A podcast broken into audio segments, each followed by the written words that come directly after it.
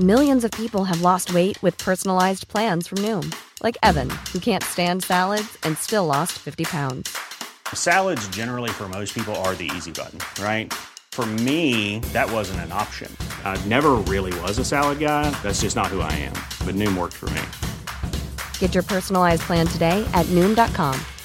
Real Noom user compensated to provide their story.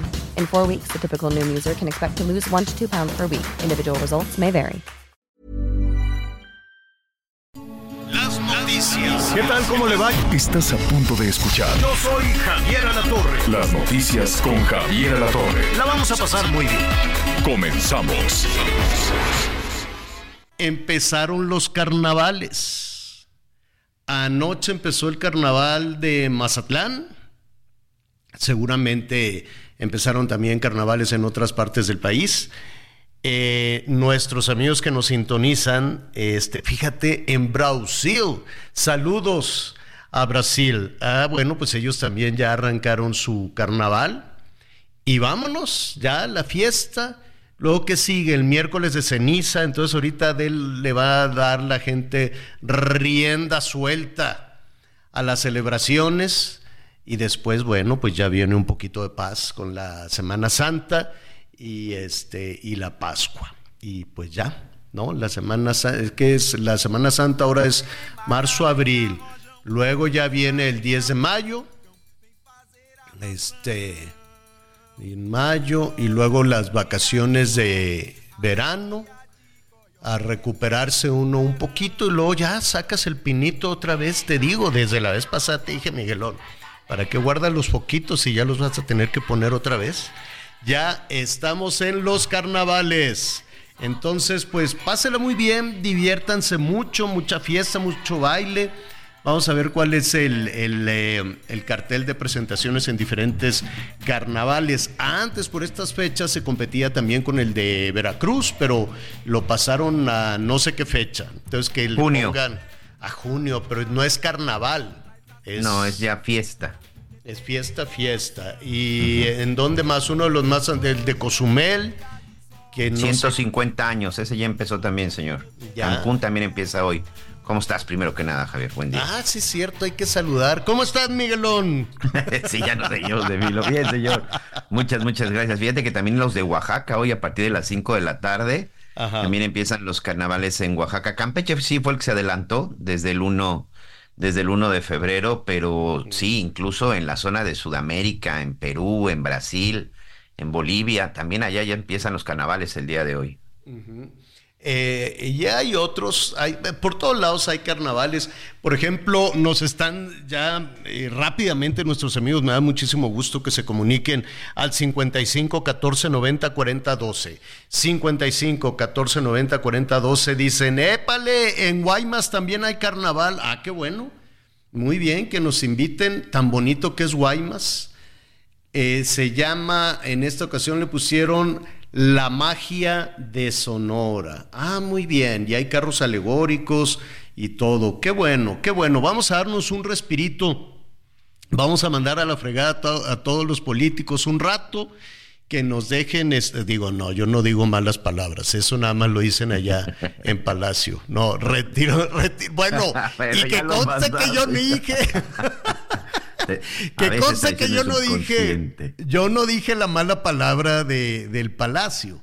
¿Será mala palabra el- eh, cuando dicen carajo? Ahí mandan cada rato. No, yo creo que no. No, No, es, no, pues no. no sé, yo ya no sé. A mí, pues siempre, siempre me parecía como mala palabra hasta que lo oí allá en Palacio Nacional. Dije, "Ah, entonces sí se puede decir.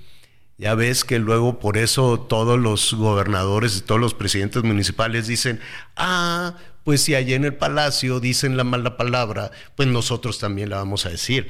Está feo, está muy feo. Mejor fregada que carajo, ¿no? ¿No crees? O mejor ni una ni otra. No. Bueno, corrijo lo dicho. Vamos a darles un respiro. Vamos a darles un respiro que nos dejen de dar lata. Imagínate que un día nos dejaran de sacar dinero y nos dejaran de dar lata. Uf, qué paz. Florecería rápidamente así. Que nos den un mesecito, ¿no? Un mesecito, no con la política sí, bienvenido. pero un mesecito sin todos los que viven de esto, sin políticos. ¿Te imaginas qué paz, qué alivio, qué descanso, no? Y vamos a estar todos muy, muy, muy a gusto. Bueno, Oye, pues, fíjate que ahorita que estoy revisando lo de los carnavales, hay que ir a Ensenada. Hoy también inició con la quema del mal humor y destaca el baile del marido oprimido. ¿Qué tal con lo que inicia? ¿Qué es San Juan? Chamula también. En San Juan Chamula, nuestros amigos allá en Chiapas también, que se den un respirito. Tlaxcala. Nada más no le pegue mucho al. ¿Cómo se llama la bebida esta que toman en San Juan Chamula? Es como un aguardiente. Ahorita nuestros amigos que nos sintonizan allá en Tuxtla Gutiérrez a través del Heraldo Radio. No recuerdo cómo se llama. Po- Pog, Pog, Pog. Ay. Ahorita, ahorita le digo. Entonces, pues en todos los reportajes que anda uno haciendo por todo el país. En, en varias ocasiones he estado eh, haciendo reportajes de todo tipo, no nada más son las cuestiones de desplazados y demás, sino tratar de conocer muchísimo. eh, yo no estoy de acuerdo con los usos y costumbres, pero sí con las raíces culturales. Perdón, señor. Pox. Posh se pronuncia. Posh, y aquí no. posh. Fermentado de maíz. Exacto. Entonces llegando, llegando, ahí a, a- iba yo, andaba yo en San Cristóbal haciendo un reportaje y luego ya, pues, ya me fui a San Juan Chamula. Muy bonito la naturaleza y todo y tratando de entender. Me, este, me, me honraron con su, con su vestuario y, pues ya me lo puse, pero pues al país al que fueres, ¿no? Y entonces, este, pues nada, antes de cualquier cosa, vamos a tomarnos un, un posh. Y yo, pues, ¿qué será un posh? Y entonces ya se sentamos los señores y que me van dando ese aguardiente. Híjole, dije, bueno, pues, pues, este, y yo así con buche como Kiko, y dije, ¿qué hago? Pues me lo va a tener que tomar. Y pues ya me lo tomé, pero nada más uno. Ya después me dijo, "Y al ratito, porque mira, pues tengo que trabajar. Muy amables, pero le están entrando al posh y al posh y al posh. Y luego, este, una, una, una ceremonia con todo el sincretismo de la, de la fe católica, con las tradiciones locales en este templo. En fin, muy interesante. Voy a buscar ese, ese reportaje, pero evidentemente pues tengo yo que ir con todo respeto y em, pues prácticamente solicitar autorización. Y así en muchísimas, en muchísimas eh, comunidades, en los altos, en la zona zapatista, en todos estos lados donde hemos, eh, eh, vamos a hacer los reportajes, lo hacemos siempre con mucho respeto y siempre acercándonos y tratando de conocer sin cuestionar ni nada las, las decisiones. Ahora, si van a tener su fiesta, su carnaval, pues nada más un, el posh con, con medida, porque si no, pues ¿para qué quiere? Luego se andan dando ahí unos agarrones que quién sabe qué. Como sucede en todos lados. Cuando está, está buena la fiesta, está buena la cerveza, sobre todo ahora que ya van a empezar los calores, Miguelón, se nos están adelantando los calorononones. Entonces, este, para la Ciudad de México, 30 otra vez, imagínese. 30 otra vez, entonces, este, pues hay que 30 tener en la. Ciudad de México. 30 en la Ciudad de México. Muy alto, señor. Sí, altísimo, sí. Porque- Con porque 22, fíjate, 23 ya nos estamos ahogando, pues imagínate. En Cancún el promedio de las temperaturas altas precisamente va de 30 a 32. Cuando rebasa los 34, pues sí ya hablamos de un calor, de un calor extremo, pero 30 para la Ciudad de México. 30 vaya que sí. y sin agua, para que más te guste. Entonces, 14 estados, 14, de acuerdo al, al pronóstico este, del Servicio Meteorológico, 14 estados van a estar este fin de semana, o por lo menos este viernes, con temperaturas altas. Entre 35 y 40, ahí te va. Jalisco, Colima, que mataron a otro funcionario. Ahorita le vamos a decir Colima es, es, es, es una tristeza, es una desgracia lo que le ha pasado con, con la inseguridad y, Y bueno, pues no es nada personal, yo no, no tengo el gusto de conocer a la gobernadora, pero pues se le fue de las manos también. Por más que dijeron, es que es la, la que manda ahí, ¿cómo le decían antes a los que iban, a los que representaban, que les pusieron una cuña a los gobernadores? Era la, Los supersecretarios o delegados. eh, superdelegada, que quién sabe qué, ¿no? Consentida de la Ciudad de México y todo, y pues todo el mundo dijo, ah, pues va a ser la gobernadora, y así fue. Y yo recuerdo que mandaron a todo el gabinete federal, todos, órale, vayan a apoyar a, la gobernadora, y ahí se presentaron todos y demás. Y a ver, ¿y los resultados? es de las pocas gobernadores y gobernadoras que abiertamente recibieron todo el respaldo y todo el dinero del gobierno federal. Todo, todo, todo, todo. Y luego, ¿qué pasó? Está hecho pedazos Colima con la inseguridad. Brutal. Al ratito le vamos a decir de este otro, otro funcionario que, que mataron y ahora a ver con las elecciones cómo les va. Desafortunadamente, tan bonito que es Colima. Tan bonito que es la verdad y este, eh, ¿cómo se llama este lugar? Comala, que es precioso, y luego hacia, hacia la zona de los del volcán. Es, un, es una cosa bellísima. Pero pregúntele usted a la gente del campo de Colima, pregúntele usted a los productores de limón. Los tienen, pero con la bota en el cuello, los malosos, con las extorsiones y demás. Qué, qué, qué, qué pena, pues, que, que el asunto yo entiendo la buena fe y que la visión desde la Ciudad de México sea bien bonita y que, que, todo, pero pues no es únicamente con buena fe. Y ahí está, ni modo, esos son los resultados, ahí están los resultados en lo más importante que es la seguridad. Habrá, como nos decían algunas personas ayer, que nosotros aquí queremos escuchar todas las voces y queremos escuchar también las personas que dicen, a mí no me importa, hay mucho por hacer, como nos decía ayer uno de nuestros amigos, ¿no? Yo le doy todo mi apoyo a Morena, yo le doy todo mi apoyo a la 4T, este, y aquí sacamos también todos esos comentarios, ¿no? Eh, únicamente lo que nos falta es, eh, ¿por qué? ¿Por, por, como que ¿por qué le darías todo? todo ese respaldo y queremos escuchar los argumentos. Por ejemplo, la gente de Colima que dice, pues no importa que estemos así, o los de Zacatecas, oye, al de Fresnillo lo quieren hacer senador. Ya le dieron la segunda ¿Qué? circunscripción, que seguramente la va a ganar y Saúl Monreal Ávila, Hazme quien dejó, se va para senador, señor, ya, ya es candidato de Morena. Hazme, pero, pero, a ver, ¿son premios o qué son? A ver, muéstrame los resultados antes de levantar la mano.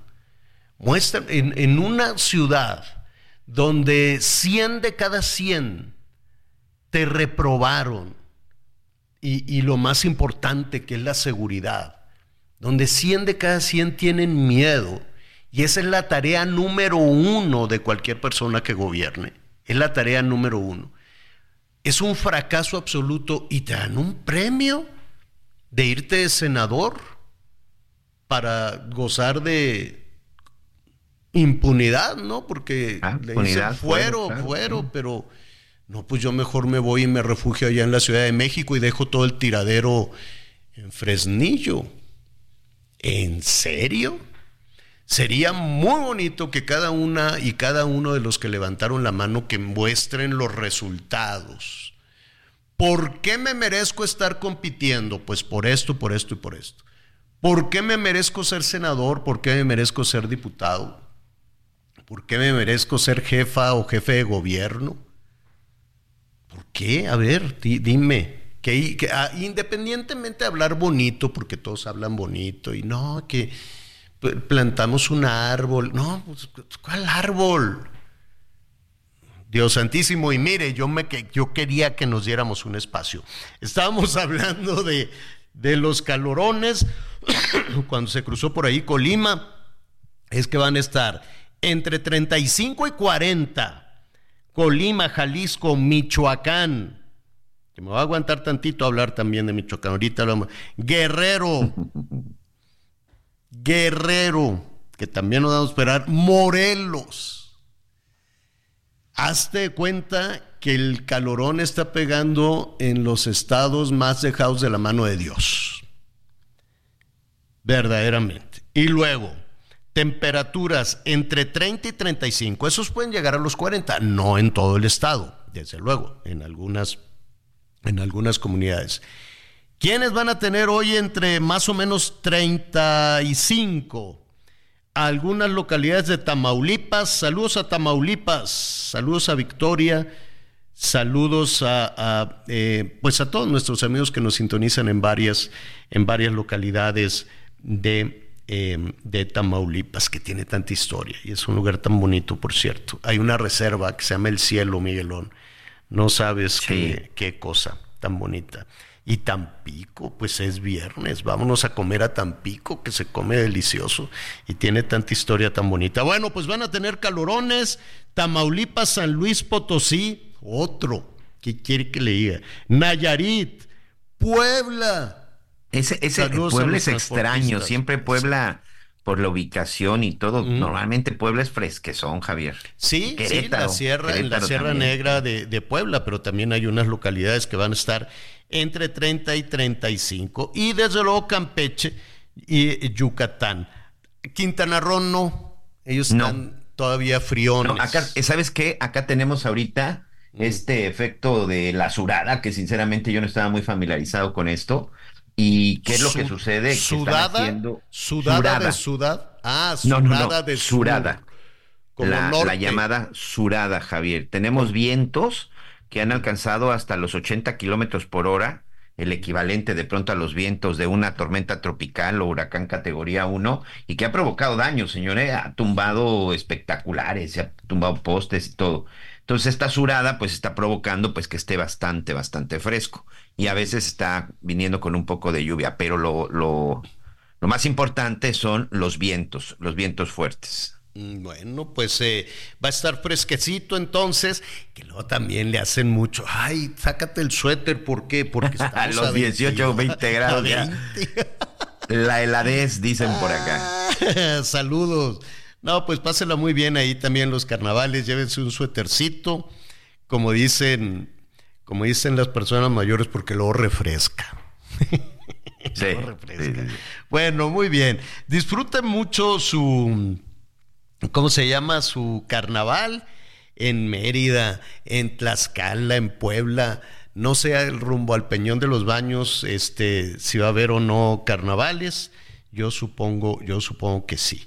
En Entonces, Iztapalapa también hay varios, ¿eh? En Santa Marta, San Sebastián, Santa María Este, también en la zona de, de, de la Ciudad de México también tienen sus carnavales. Eh, Guadalajara no, ¿verdad? Bueno, no sé en Vallarta, ya ves que en los sitios de playa se organizan. Ahorita vamos a, ahorita vamos a, a revisar y, y con mucho gusto pues vamos a felicitar. Usted llámenos y díganos, déjenos así un mensajito de voz, díganos, pues aquí se va a presentar el Karim León, aquí se va a presentar este, el otro, ¿no? Todos los, porque sí le, sí le invierten, qué bueno. Es casi, casi la, de las primeras celebraciones de- del año, ¿no? Ya ha pasado el año nuevo, que parece que fue apenas la semana pasada, pero pues ya estamos en, en los eh, carnavales. Eh, nos dicen eh, de Ciudad Madero, saludos en Ciudad Madero, Tamaulipas. Dice, óigame, mande, me llevaron a almorzar unas gorditas de Doña Tota. Te lo dije, muchacho, se llama Héctor Germán Segura. Son buenísimas. A veces Jesús, mi hermano, me trae gorditas ya empacadas. Gorditas, dice, fui a comer gorditas de Doña Tota y en la noche carne asada.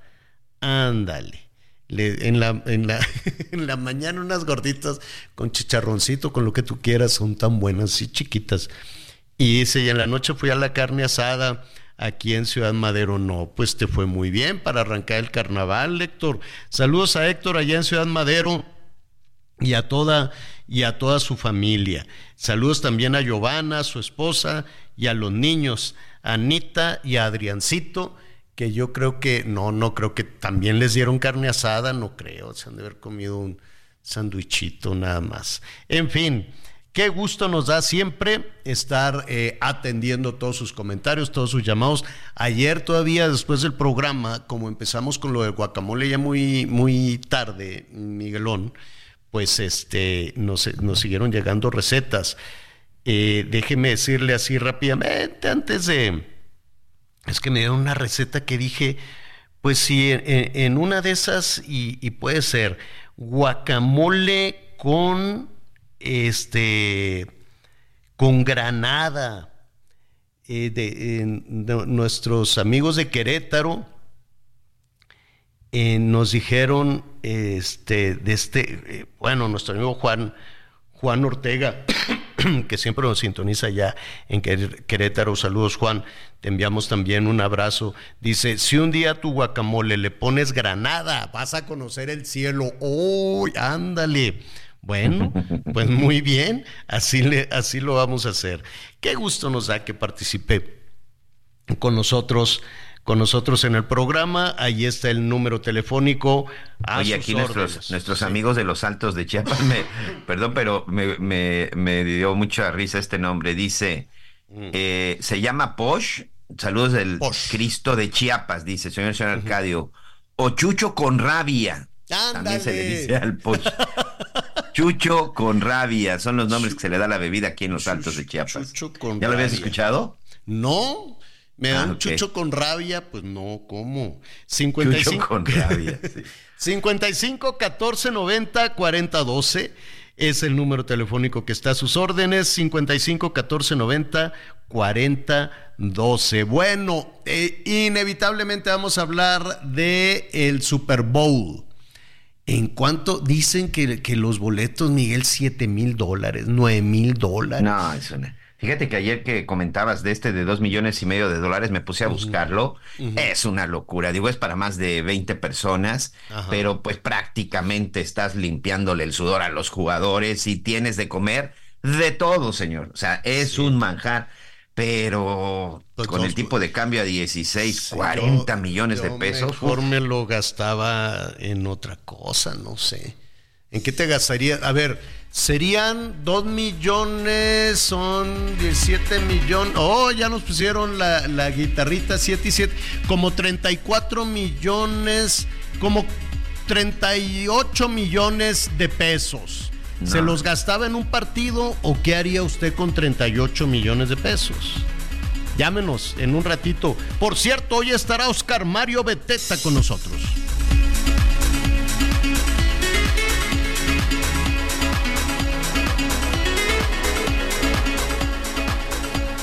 Conéctate con Javier a través de Twitter, arroba javier-alatón. Sigue con nosotros. Volvemos con más noticias. Antes que los demás. Todavía hay más información. Continuamos. Porque te presta hasta cuatro meses de tu sueldo. Porque lo obtienes en máximo 24 horas. Porque lo utilizas para lo que quieras. Porque lo tramitas fácil y sin intermediarios. Porque tiene las tasas más bajas del mercado. Porque es tu derecho. Fonacot es el crédito.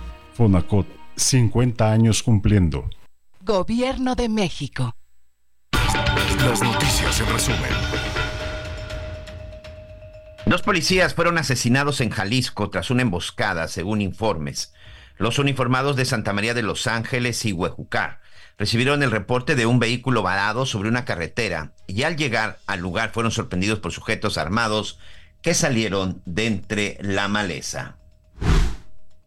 José Ángel Casarrubia Salgado, alias El Mochomo, señalado por el caso Ayotzinapa y presunto líder de Guerreros Unidos, Abandonó el, penal, abandonó el penal del Altiplano en octubre del 2023. De acuerdo con reportes, un juez lo absorbió por el delito de delincuencia organizada.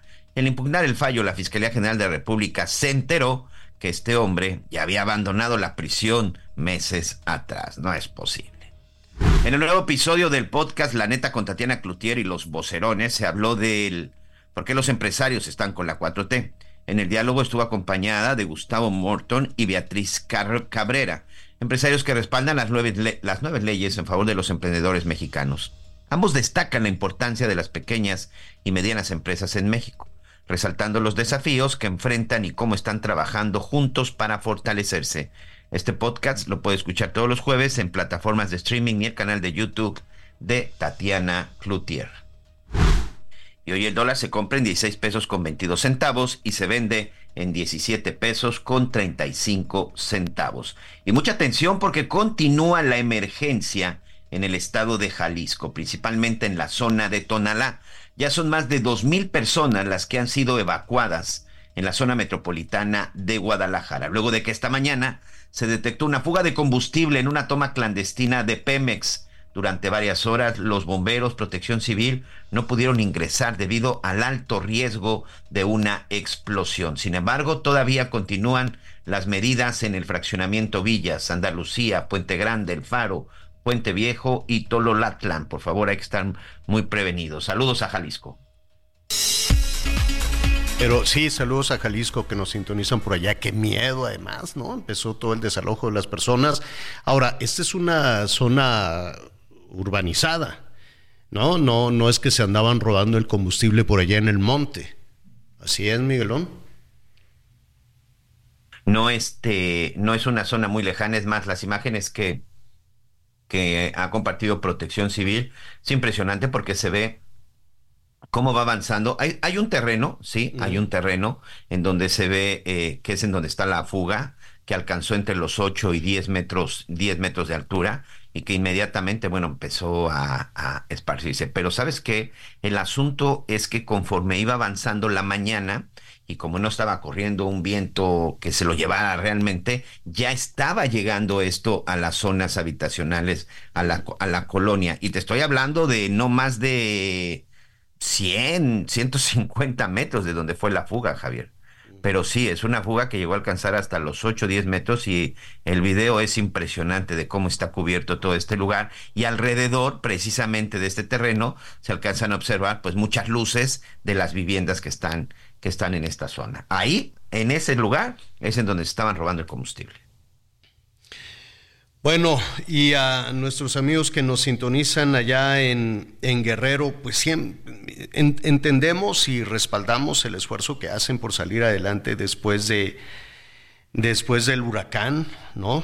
Ojalá tuvieran más respaldo, ojalá eh, más allá de los discursos, pues tuvieran la, la posibilidad de obtener los créditos suficientes y, y, más allá del respaldo económico y de todo esto, la gente puede, hace maravillas, hace hasta lo imposible, va, en deuda, pide un crédito por aquí, por allá, no, no están pidiendo que el municipio les regale ni que el gobierno federal les regale, pero lo que sí están pidiendo es seguridad. Y esto eh, te lo comento siga usted el, Twitter de, nuestro compañero amigo Irving Pineda, porque abrieron eh, un, negocito en, la playa, ¿cómo le dicen? Club de playa, este, que se llama Caley con K. Este, recibieron ahora en este puente pues visitantes y la gente ahí se hace, ¿no? Venden cocos, bebidas, agua, cervezas, lo que sea coctelito de camarón, en fin, hacen todo este esfuerzo. Pues no se los quemaron, Miguel. Fueron y les quemaron el, negocio. Este, apenas lo estaban eh, abriendo y se los quemaron eh, ahí en, en la playa porque pues decían, oye, ¿cómo te voy a pagar? Pues llegaron los malosos a cobrar el... Imagínate lo que le tienen que pagar al ayuntamiento, al gobierno ¿no? Que no, pues si te vas a poner aquí tienes que pagar esto y que si es una federal le tienes que pagar a no sé quién y luego le pagas al inspector y le pagas eso. Es un pagadero de dinero por abrir un negocio. Y luego llegan los malos y con la extorsión le dicen, pues al que le tienes que pagar es a mí. Entonces, pues esta gente dice, oye, acaba de pasar el huracán, acabo de sacar dinero que le pedía al compadre a este, aquel, el otro, porque pues no les dan dinero y fueron y los extorsionaron. Y como no, este, pues como no pagaron, se los quemaron. Y ahí están las flamas, en llamas, el negocito pequeño, ¿eh? No se cree usted que es un club de playa, esos como los de la Riviera Maya, no. Es un club de playa de Acapulco, ¿qué más puede haber? de qué tamaño quiere usted que sea? Y se los quemaron. ¿Qué dice la autoridad? que se abrirá una carpeta de investigación. Y abrir una carpeta de investigación en Acapulco o en cualquier lugar del país, significa que el asunto, quién sabe qué vaya a suceder. O es una oportunidad de corrupción para ministerios públicos o para quienes vayan a investigar, o si se trata del crimen organizado, pues cuántas, cuántas carpetas de investigación hay alrededor del crimen organizado y me temo que con mucha dificultad sucederá algo. En muchas ocasiones escuchar la frase, se abrirá una carpeta de investigación, bueno, pues a menos de que seas un ciudadano y sí, ¿no? Te veas te asustes, dices, oye, pues ¿qué significa eso? Es como, como los políticos que amenazan, te vamos a abrir un expediente, ¿no? Y, pues es una forma de amenazar a la oposición. Ah, sí, pues te vamos a abrir un expediente. Bueno, pues ábranlos y el que cometió una, algo indebido, pues que, que lo pague. Pero cuando la autoridad, a la gente que hizo todo su esfuerzo, toda su inversión y le quemaron el negocio, pues francamente Acapulco no veo, ¿no? No veo que, que, vaya a suceder pronto en ese, en ese destino, en ese lugar. Oiga, eh, rápidamente saludos al padre Cipriano Sánchez, él es el, eh, el rector de la Universidad de Anáhuac. Eh, muchas felicidades a toda la comunidad de, de, la Náhuac, de la Universidad de Anáhuac, que están de aniversario. Miguelón, 60 años cumple. Y estuvo muy bien en las palabras, el discurso del padre Cipriano Sánchez. Es, es un amigo de hace ya muchísimos años, hablando de los retos de la educación y de la necesaria transformación también de la vida universitaria. Muy interesante, ya lo, ya lo invitaremos. Pero esto viene a colación, saludos a la Universidad de Anáhuac, porque uno de los egresados distinguidos de la Universidad de Anáhuac es el periodista Oscar Mario Beteta, a quien no sabe usted el gusto que me da saludar esta tarde. Oscar Mario, ¿cómo estás? Mi querido Javier, escuchándote muy seguido. Gracias. teniendo el gusto de platicar contigo, contigo hoy, también eh, saludos a, Miguel eh, y muchas gracias. ¿eh? No, al contrario. Pues a propósito de tu alma mater, pues yo creo que ahí en la Náhuac te han invitado, han estado muy, muy atentos a tu trayectoria. Una trayectoria muy sólida, una trayectoria muy larga y una trayectoria en la cual la, la, la constante para todos los que estamos en los medios de comunicación es el cambio. Y el cambio que ahora queremos compartir con nuestros amigos es que te vamos a escuchar ya no en la mañana, te escucharemos en la tarde, en un horario fuerte, en un horario importante, a través de El Heraldo de la Tarde. Cuéntanos, Oscar Mario, ¿de qué se trata? Gracias, Javier. Bueno, pues eh, primero, muy agradecido por esta oportunidad que me brinda el Heraldo Media Group. Aprovecho para externar eh, de nueva cuenta eh, pues eh, mi, mi, mi, agradecimiento a, don Ángel Mieres, a, a, Franco Carreño, a Adrián Laris, Heriberto, bueno, todo un equipo súper profesional que tienen ahí, mi querido Javier, a ti te consta, tú lo vives y te apoyan todos los, todos los días. Me ha impactado en serio el profesionalismo, la disciplina y sobre todo la calidez Estoy agradecidísimo eh, la forma como me han eh, recibido todos y bueno, pues eso nos compromete más a, a, pues a dar resultados en muy corto plazo, ¿no? Eh, te vamos a estar escuchando entonces a través de El Heraldo Radio en todo el país. ¿A qué hora, Oscar Mario? Es de 6 de la, seis de la tarde a 8, ¿no? Entonces yo digo tarde-noche, ¿no? De 6 a 8 tarde-noche eh, eh, y yo creo que pues es una una hora muy muy comprometedora muy muy importante. Eh, la radio sigue estando muy vigente no solo aquí en muchos países del mundo en las grandes ciudades. La nuestra no que tiene un parque vehicular enorme otras como Guadalajara eh, Monterrey muchas a donde también llega la la señal a través de de, de, sus de, de sus estaciones en, en, en, el interior de la de la República. Y bueno, como, como tú a esta hora y, este trabajo tan extraordinario que haces ahí también en nuestro queridísimo este grupo grupo Salinas y, y, TV, TV Azteca, bueno, pues eh, es un es un enorme es un enorme reto, mi querido Javier, es un eh, gran estímulo eh, y un desafío para acercarnos al auditorio en esa hora que demanda pues mucha actualización y precisión en la noticia, ¿no? sí, porque bueno, en un país como, como el nuestro, Oscar Mario, los acontecimientos te sorprenden a cualquier hora. Entonces, esa, esa es eh, de, de, alguna manera la, la, virtud que tiene la radio de poder informar con una oportunidad enorme, ¿no? Eh, claro que se requiere eh, el talento que tú tienes, claro que se requiere el respaldo de un equipo profesional, de un equipo empresarial. Saludos a Ángel Mieres, a Franco, a Laris, a todos, desde luego, porque efectivamente es un respaldo enorme. Pero sabes que hay un activo muy importante para realizar nuestro, nuestro trabajo, Oscar Mario, que es la libertad.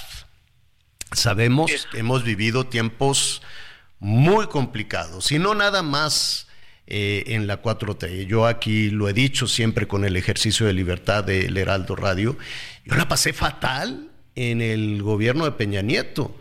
Y las cosas para el ejercicio periodístico este, no han sido sencillas tampoco en esta administración.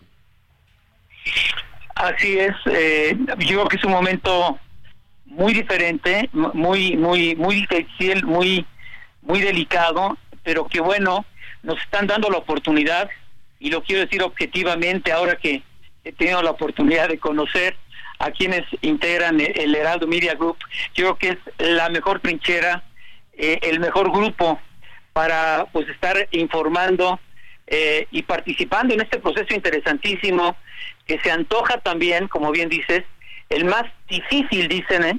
en la historia democrática de este país, que es este proceso rumbo a la elección del próximo del próximo 2 de junio. Quizá estaremos viviendo tú, yo y todos nuestros compañeros ahí en el Heraldo, pues eh, momentos que espero que no sean que no sean negativos, eh, ojalá todos sean positivos, pero yo creo que nunca eh, nunca hemos presenciado y nunca hemos vivido y vamos a tener la oportunidad de, de narrarlos y de, de compartirlos y, y convivirlos con el auditorio, ¿no? Pues no nos queda más que felicitarte, vamos a estar muy atentos a partir de, de hoy o de lunes. El próximo lunes. El, lunes. El lunes, a partir del lunes 6 de la tarde, tiempo del centro, 6 de la tarde, tiempo de la Ciudad de México, pero en todas nuestras estaciones del país podemos ah, escuchar a Oscar Mario Beteta, cosa, cosa que me da muchísimo gusto. Felicitarte por tu trayectoria, por todo tu trabajo, eres toda una referencia en el periodismo nacional. Bienvenido al Heraldo Radio. Bienvenido siempre a Televisión Azteca y en todo tu trabajo. Trabajas muchísimo, Oscar Mario, y eso me da mucho gusto. Eso es muy estimulante, sobre todo también para que, eh, y trabajar que se integre a tu equipo, pues también nuevas generaciones, ¿no? Jovencitas, jovencitos que van eh, experimentando y que van aprendiendo de toda esa trayectoria tuya. Así es que, eh, Oscar Mario, bienvenido, bienvenido al Heraldo Radio y estaremos ahí muy atentos el próximo, el próximo lunes. Muchas gracias, Javier, y reiterarte mi aprecio, mi, mi, mi, cariño de, pues, de muchos años. Tengo el gusto de conocerte desde nuestra queridísima eh, TV Azteca también. Grupo Salinas desde hace muchos, muchos, muchos años, ya ni, ni vale la pena decir cuántos, pero siempre, siempre con, con admiración hacia tu trabajo tan profesional y bueno que has mantenido en el primer nivel durante durante tantos años, ¿eh? Ya viene el baile, ya pronto te llegará la invitación así muy bonita, el baile de aniversario de Hechos, es, este, ah, pues es este mes de febrero, entonces vamos a echar ah, la casa por la ventana, ya le dije al tío Richie, le dije, oye, tío Richie, si echamos la casa por la ventana. Me dice, bueno, pues órale. Bueno. Oscar Mario, te abrazamos como siempre con mucho cariño y con, mucho afecto. Gracias. Y, y te reiterar de nueva cuenta mi enorme, enorme, enorme, enorme gratitud por esta enorme oportunidad. Y permíteme que lo repita, don Ángel Mieres, a don Franco Carreño, Adrián Laris, eh, Heriberto, todo el equipo, la verdad me ha impactado lo profesionales, lo cálidos, lo, lo, lo, lo la, la, buena recepción que, que, que, me han dado, lo cual pues agradezco enormemente porque pues se, se antoja como un reto, como todos los que tú has eh, enfrentado con absoluto éxito, un reto muy, muy importante, difícil, pero también interesantísimo, eh, pues eh, en la vida democrática de este, de este país. Así es que gracias a El Heraldo Media Group, gracias mi querido Javier Alatorre y seguiremos en contacto, ¿eh? Muy bien, bienvenido y, y muchísimas gracias. Buen día. Gracias, Oscar gracias, Mario. al Javier Alatorre, gracias. Ahí está Oscar Mario Beteta a partir de las 6 de la tarde, tiempo del centro, en el Heraldo Radio. Eh, después de muchos años era toda una referencia de la radio en las mañanas, pues ahora estará en la tarde y tiene toda la razón Oscar Mario cuando habla de Ángel Mieres, de la familia Mieres, de cuando habla de Franco, cuando habla de Laris, ¿no? De Franco Carreño, de todo este equipo extraordinario, que al ratito, fíjese, hoy viernes vamos a hacer este reconocimiento y, vamos a, hablarle un poquito de que para que usted nos escuche en, en, en su ciudad, en donde esté o en la Ciudad de México, pues se requiere un trabajo enorme del Heraldo Media Group, más todo el equipo que nos acompaña también, comandado por nuestro productor Leonel Sánchez. Entonces, este sí es un privilegio y lo más importante es la defensa que este grupo, que el Heraldo Media Group, que la televisión azteca, que Grupos Salinas hacen también de, en defensa de la libertad. Eso es verdaderamente admirable. Entonces, Oiga, pues rápidamente, mire, las transmisiones se, inician con Mario Maldonado. Corrígeme si me equivoco, bebe, ayudando Miguelón. Pero a partir de las 6 de la mañana es Mario Maldonado. Y luego viene Sergio Sarmiento, Sergio y Lupita. Correcto. Lupita Juárez. Saludos a Sergio, saludos a Lupita. Me caen tan bien, la verdad. Y después, Blanquita Becerril, ¿así es? Así es, de 10, de 10 a 11 de la mañana por supuesto, de las 11 de la mañana a la 1 de la tarde, las noticias con Javier Alatorre. De 1 a 3 a la 1 con Salvador García Soto. el dedo en la llaga también con Adriana Delgado. ah, claro, Adrianita, qué bueno. Vieja conocida también desde Azteca, de 3 a 4 de la tarde. A Salvador también, léalo con mucha atención, sígalo en las redes sociales. Adrianita Delgado también, que tiene un, un mail de invitados enorme. Y después, a las 4 de la tarde, ¿quién viene, Miguelón? Edgar Valero, nuestro amigo Edgar Valero, siempre muy puntual en los profesionales del deporte, de 4 a 5 de la tarde. De 5 a 6, Romandía en el Heraldo con Sandra Romandía. Y de 6 a 8 haciendo su debut el próximo el próximo lunes, que no le voy a desear éxito porque la verdad es que ese ya siempre lo tiene garantizado Oscar Mario Beteta. Muchas, muchas felicidades y un gusto volver a compartir con él. Eh, será de 6 a 8. El referente informativo con Javier Lozano de 8 a 9 de la noche. Y cerramos de 9 a 11. Ahí sí hay que tener mucha atención porque va cambiando todos los días, pero está hablando fuerte con Pedro Aces.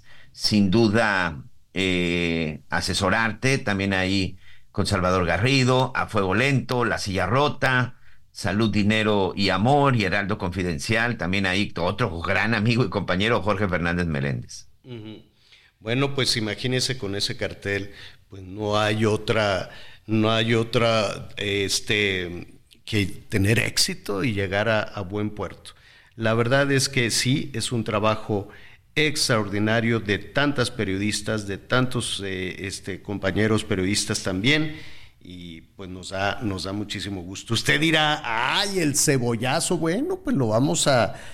se vale, se vale. Nada más, nada más, nada más por hoy para darle la bienvenida a Oscar Mario, pero sí eh, reiterar también nuestro agradecimiento a Ángel Mieres, eh, que él es el, él es el presidente del Consejo de Administración, ¿no? Este, bueno, también María Cristina Mieres con todo, todo su trabajo también en la, en la fundación, ella es vicepresidenta.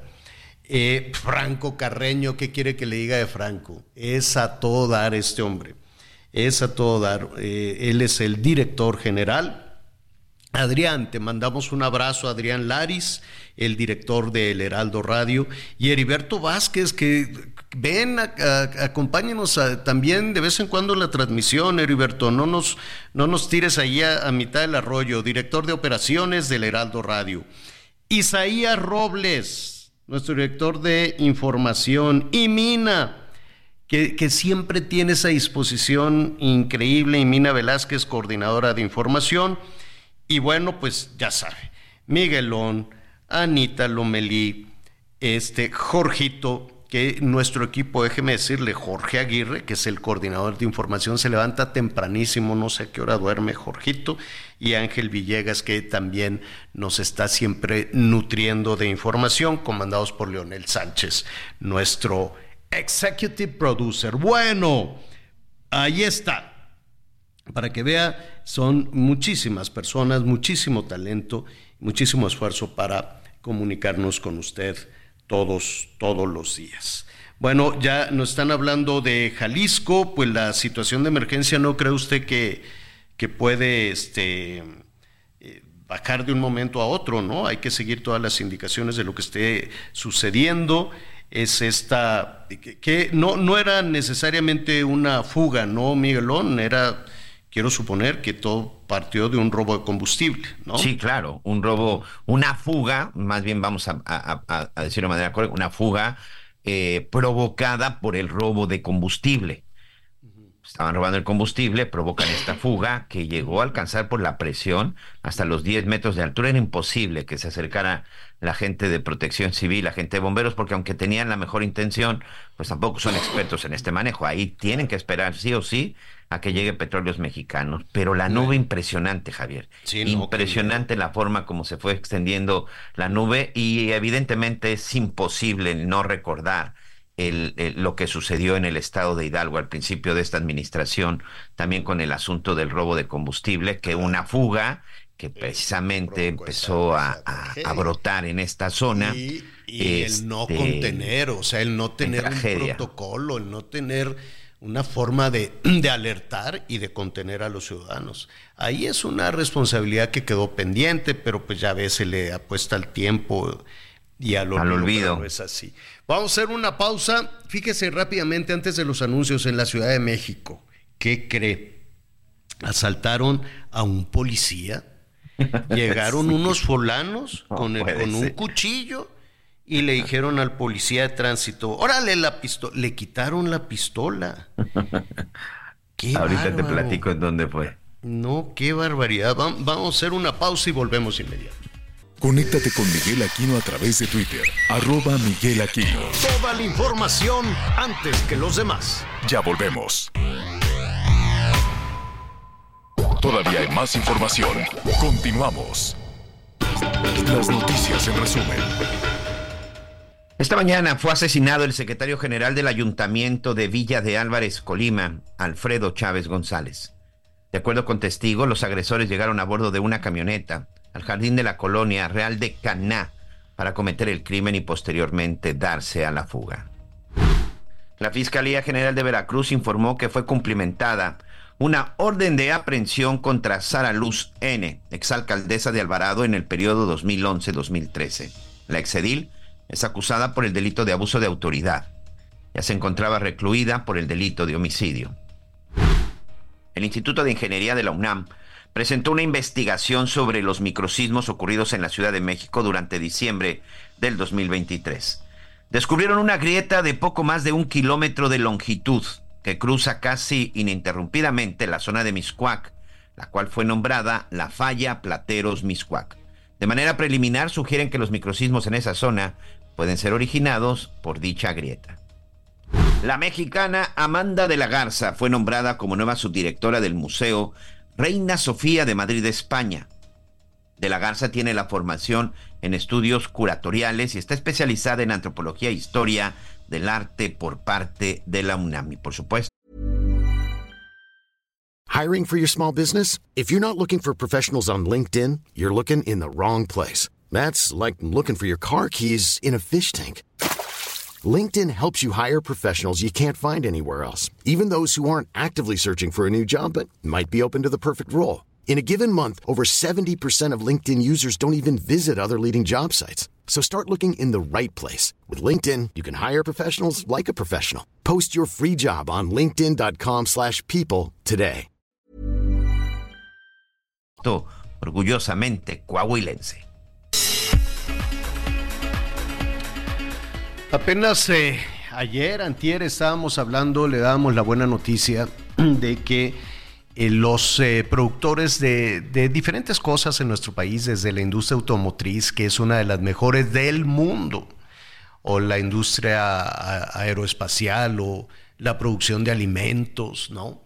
Muchos de los alimentos que se cultivan en México, las berries, ¿qué quiere que le diga? Los aguacates que ahorita, pues ya los están consumiendo allá en, en, en, los Estados Unidos, en fin, ¿no? Tan, tantas los electrodomésticos que fabrican allá en, en, Nuevo León, que son de los primeros lugares del mundo. Claro que el gobierno federal dijo, los vamos a ir a comprar a, China y a Corea.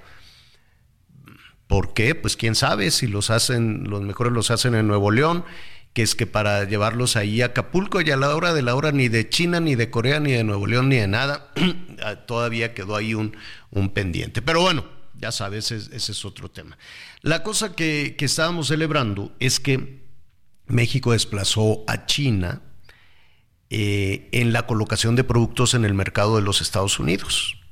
Y eso pues son buenas noticias para México, ¿no? Es dinero que entra a distintas empresas, porque además hay una derrama económica bárbara, no se lo queda todo una sola empresa, ¿no? Hay proveedores, de tornillos de pintura de madera de diferentes insumos, este, por ejemplo, para, para un auto o en toda la maquila que hay ahí en la frontera, en fin, lo que usted quiera. Son, son muchas historias de éxito eh, que ponen a México por encima de China y de Canadá con los consumidores de los Estados Unidos.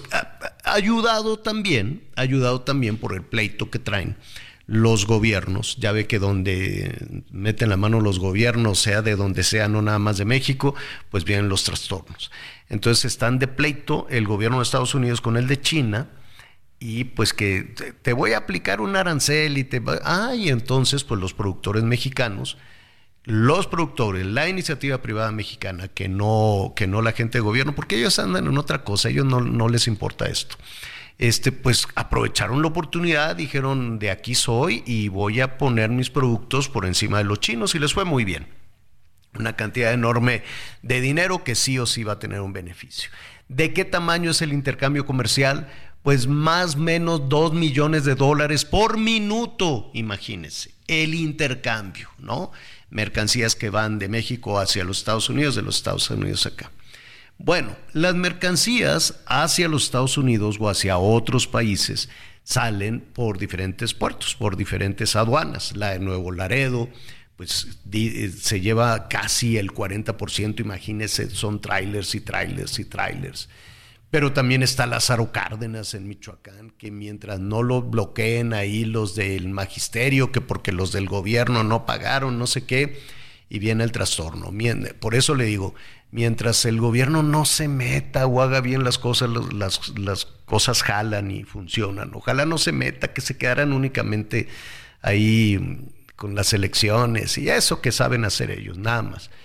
Este Manzanillo, que es otro de los puntos de aduanas y de entrada y salida de mercancías más vigorosos del mundo, Veracruz, el AIFA, el Aeropuerto Internacional de la Ciudad de México, en fin, todo se cayó.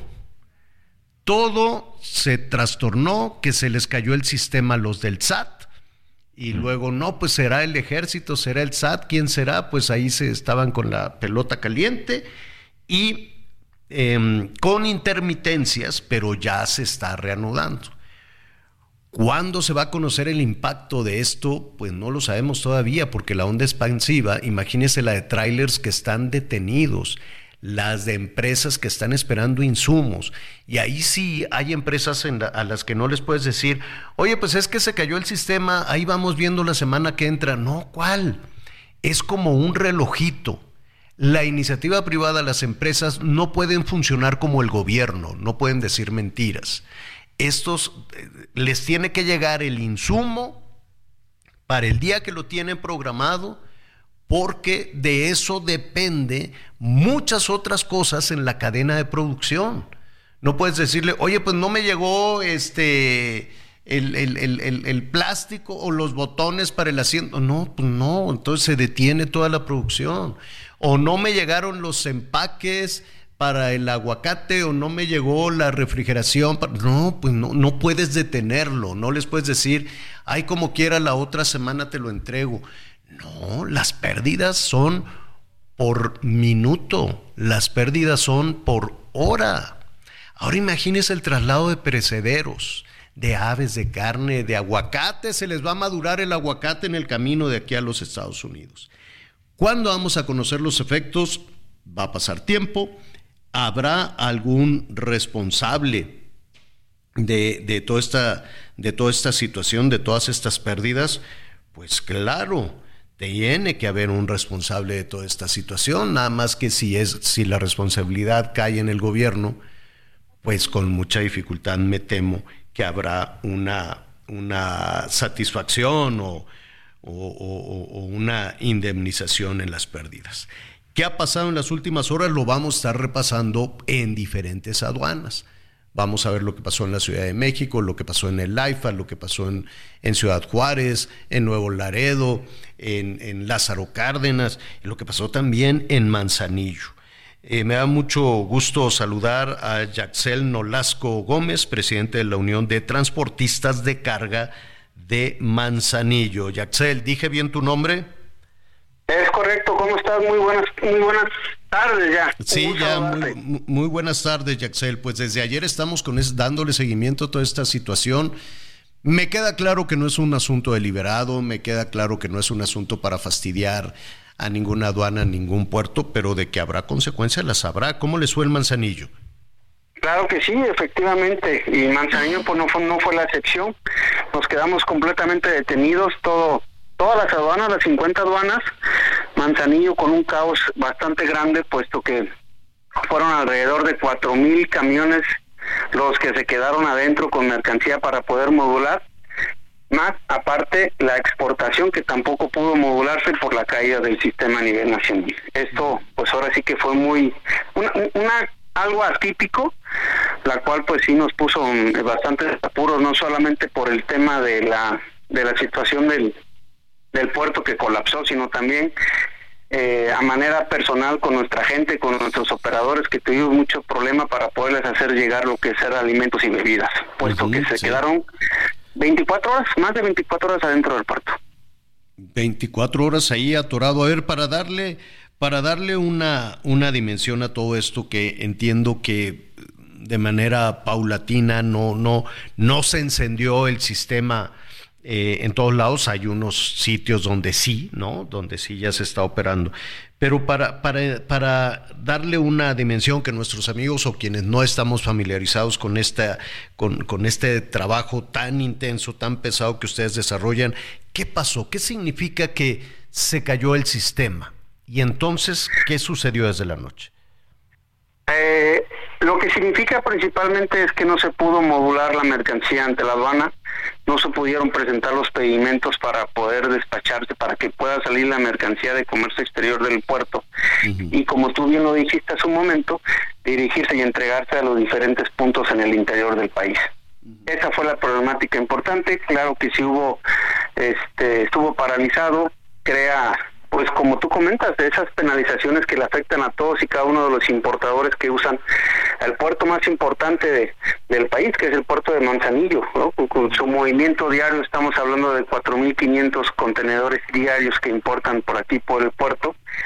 Y pues imagínate el colapso que se generó aquí este, a nivel local con las vialidades completamente saturadas y tanto para la importación como te acabo de comentar para la exportación. Es decir, los, los vehículos, quiero suponer, o sea, la mercancía se quedó ahí atorada, ni la podían bajar ni la podían embarcar. No.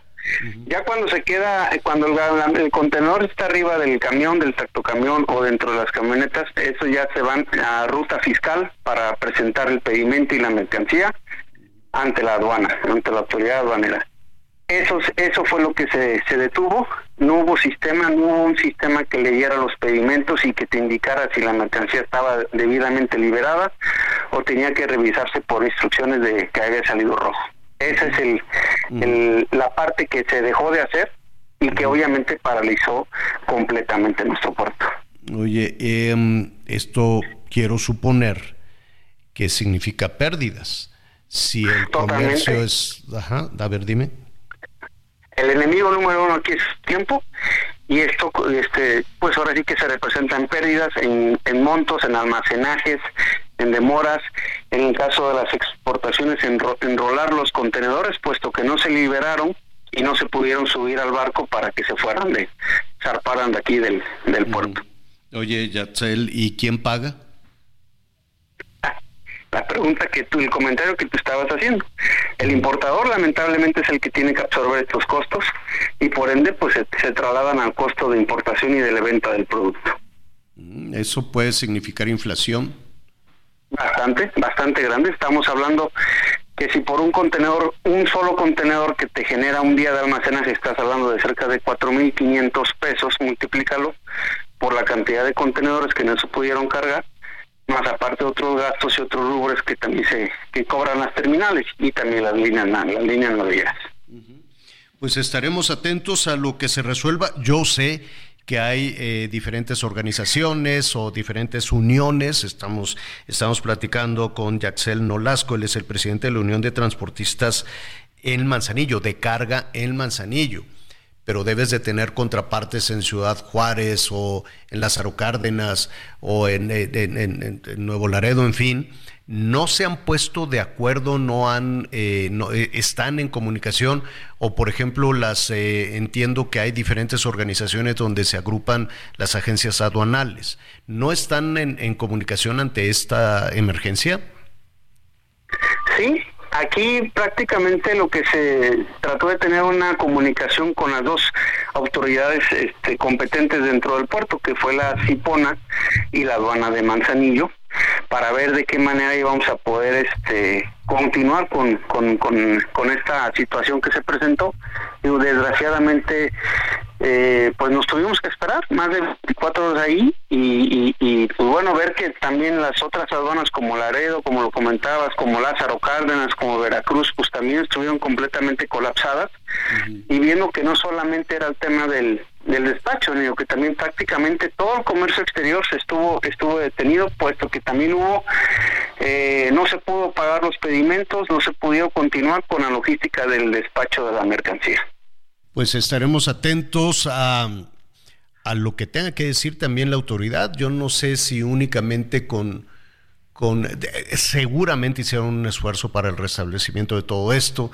Eh, hay grandes dudas para saber qué fue lo que pasó, si fue un error humano, si fue un hackeo, si es falta de inversión, si es falta de, de, de, de habilidad eh, en el manejo, puede, o, o, todo junto, ¿no? O todo junto, pero de que hay un daño lo hay. Sí, de que lo hay. Y anteriormente sí se prestó la carga del sistema por actualizaciones, por modificaciones, pero eran de dos horas, una hora, y os abrían ventanas este, en el sistema para los fines de semana. Esto nos agarró de bote pronto y pues honestamente sí fue un colapso y la cual pues se suma y, y, termina a ser una pérdida millonaria, millonaria para, para todos los usuarios de los puertos y de las aduanas del país. Y si el responsable es la autoridad no me imagino. ¿Cómo será el pleito de un particular contra el gobierno? no, no pleito, pero me imagino decir, oye, perdimos tantos millones. ¿Se puede demandar? Yo digo que sí. Existen eh, correos por parte de la aduana donde, donde puedes levantar tu queja. Nosotros le hemos dicho, porque es un tema muy correcto, muy, muy cierto lo que tú mencionas. Los importadores se van contra nosotros y nosotros le indicamos que pues nosotros no yo cumplí con la encomienda que me estás dando de ingresar mi camión al puerto para retirar la mercancía pero alguien más fue el que, a alguien le falló el sistema y en este caso fue el gobierno. Yo creo que aquí el gobierno debe de hacer algo para compensar en conjunto con todas las terminales que están bajo la concesión que el mismo gobierno otorga para compensar estos montos que desgraciadamente se vuelven en pérdidas para todos los importadores y exportadores. Pues eh, el, el, asunto apenas comienza. Eh, esperemos que ya se, que ya se. Me, me, refiero el hacer la evaluación de los daños. Aquí lo, lo, urgente es que el sistema jale, que el sistema jale rápidamente. Esto no se detiene, ¿no? Es eh, eh todos los días, 24 horas, el, la entrada y salida de mercancías, que eso es muy vigoroso, es una buena noticia lo que está sucediendo con Estados Unidos. Y de pronto viene esto, tendría que haber un responsable y una explicación, eh, no nada más una explicación, sino una satisfacción y una, quiero suponer, una indemnización, porque es una cantidad. Una indemnización. Enorme. Efectivamente, aquí yo creo que es importante esperar una indemnización por parte y un responsable que nos diga a ciencia cierta qué fue lo que pasó con el sistema y que evite que se vuelva a dar un colapso como este porque fueron millones y millones de pesos y mil y mil mercancía que se detuvo en, en todos y cada una de las aduanas. Gatzel Nolasco, muchísimas gracias y estaremos atentos. Si no tienes inconveniente, lo seguiremos buscando la semana, la semana próxima. Con todo gusto, siempre estoy a tus órdenes. Gracias. Bueno, pues así, así las cosas en Manzanillo pues este, y también en Nuevo Laredo y también en, en, pues en, la Ciudad de México, en todos lados, ¿no? Insisto, entiendo, no es un tema de mala voluntad, no es un tema de, ah, no, pues este, de que a alguien se le olvidó eh, al, al, algún tipo de, de, de, operación o algo, ¿no? Pero sí es importante saber qué sucedió que pues imagínese las pérdidas. Imagínate en Aguascalientes, Miguel, que digan, ah, pues nos va a llegar eh, los asientos o, la, o el material para el forro de los asientos del vehículo y no llegó, y no llega, y no llega, y oye, pero entonces, no, pues párale, párale ahí a la, a la, que ya está todo automatizado. ¿Por qué? Pues porque no puedes seguir armando el carro, porque no te llegó el forro del asiento, por decir algo. Entonces parece sencillo, pero la onda expansiva es enorme, ¿no? O, oye, pues que ya eh, están los congeladores para las pechugas de eh, la, la, la, producción allá de Sonora. No, pues no, ¿por qué? Porque el camión se quedó ahí varado, no, no llegó hacia los Estados Unidos. En fin, son, son muchas cosas. Las berries se van a madurar, ¿por qué? Pues porque no pudieron cruzar, porque el pedimento, porque la burocracia, porque la aduana. Y pues a ver, o, oye que están esperando los aguacates para el Super Bowl, pues no pudieron salir. ¿Por qué? Porque se cayó el sistema y se tiene que hacer a mano y además el camión de aguacates de, de Michoacán está en fila para cruzar por Juárez o por Nuevo Laredo. Antes de eso, pues hay otros camiones con otras mercancías. Oye, compadre, pero se me va a madurar el aguacate. No, pues no, fórmate. Y la fila es enorme. Y eso con perecederos. No, no, no, no, no. Las consecuencias, Miguelón, seguramente las, las eh, apenas las apenas las vamos a conocer. Y, y ahorita que estaba escuchando a este empresario que decía, nosotros los importadores somos los que pagamos y después se va el costo, este, y después se va al, al tema de los costos, al final es el consumidor. claro. Tú, nuestros amigos, yo, somos los que vamos a pagar este error, falla, como lo quieran llamar. O sea, de alguna u otra forma, eso va a representar un gasto que va a terminar pagando el consumidor, pues como suele suceder, Javier, siempre es el consumidor el que termina pagando. Entiendo la postura de los empresarios, ¿no? Porque eh, una, una pérdida pues les ocasiona un riesgo para el, para el propio negocio, pues para mantener ese negocio y no correr esos riesgos, pues es el usuario el que termina pagando los platos rotos o las fallas en el sistema en este caso. Ya. Pues ya lo estaremos ahí, ya lo estaremos ahí retomando. Miguelón, búscale en el cajón y si tienes unos 200 mil pesos me los mandas a ver si puedo conseguir un boleto para el Super Bowl. Como quiera, ahí le vas. Oye, y son Eh. 200 mil nada más para entrar, pero todavía hay que volar a Las Vegas y tengo entendido que también el costo de los hoteles está por las nubes, señora La Torre. Y ahora que están los aviones en tierra, pues no sé cuánto cuesta el boleto, a estar carísimo. Arturo Carlos es eh, director de Máximo Avance y además es voz de la NFL en México y me da como siempre muchísimo gusto saludarlo. Arturo, ¿cómo estás? Muy bien, Javier, es un gusto en saludarte también a Miguel y por supuesto ya acá, más que entrados en Las Vegas. Oye, fíjate que tengo que reconocer, no lo he visto, pues tú ya nos vas a describir, he visto en la televisión, el estadio está bárbaro, por fuera se ve bien bonito, pero debe ser una maravilla incluso tecnológica.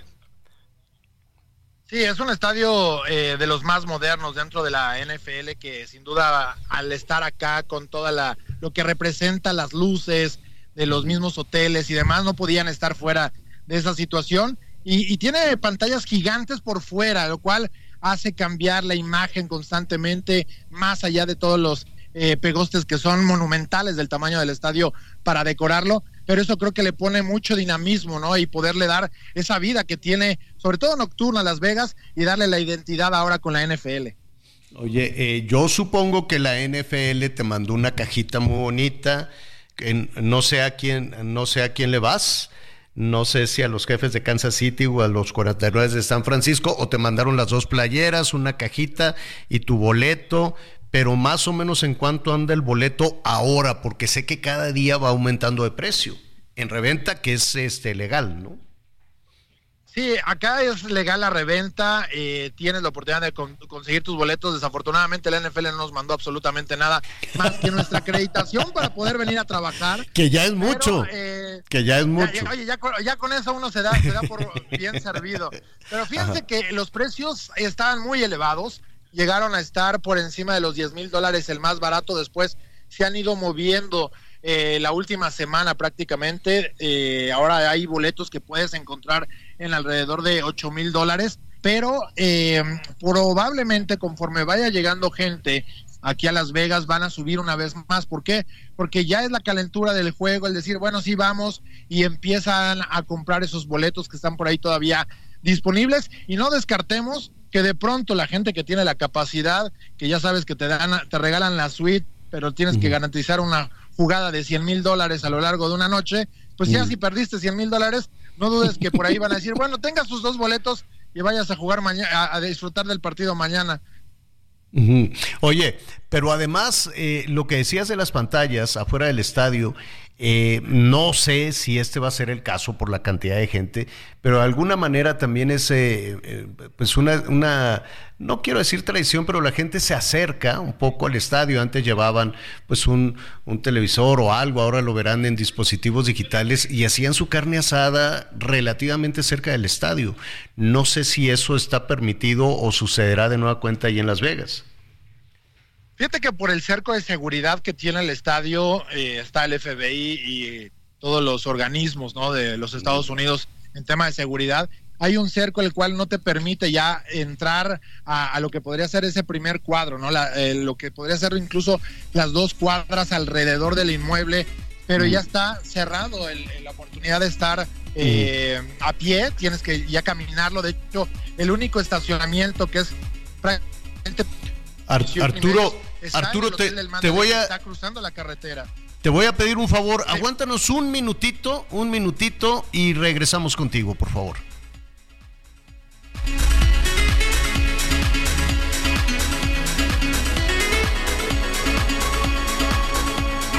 Conéctate con Javier a través de Instagram. Arroba Javier-Alatorre. Toda la información antes que los demás. Ya volvemos. Todavía hay más información. Continuamos. Ya se acerca Expo Mueble Internacional. Acompáñanos del 14 al 17 de febrero e inspírate con su amplia variedad de muebles de estilo residencial, de oficina, para hotelería, colchones, decoración, mobiliario infantil en más de 500 empresas expositoras. Más información en www.expomuebleinternacional.com.mx.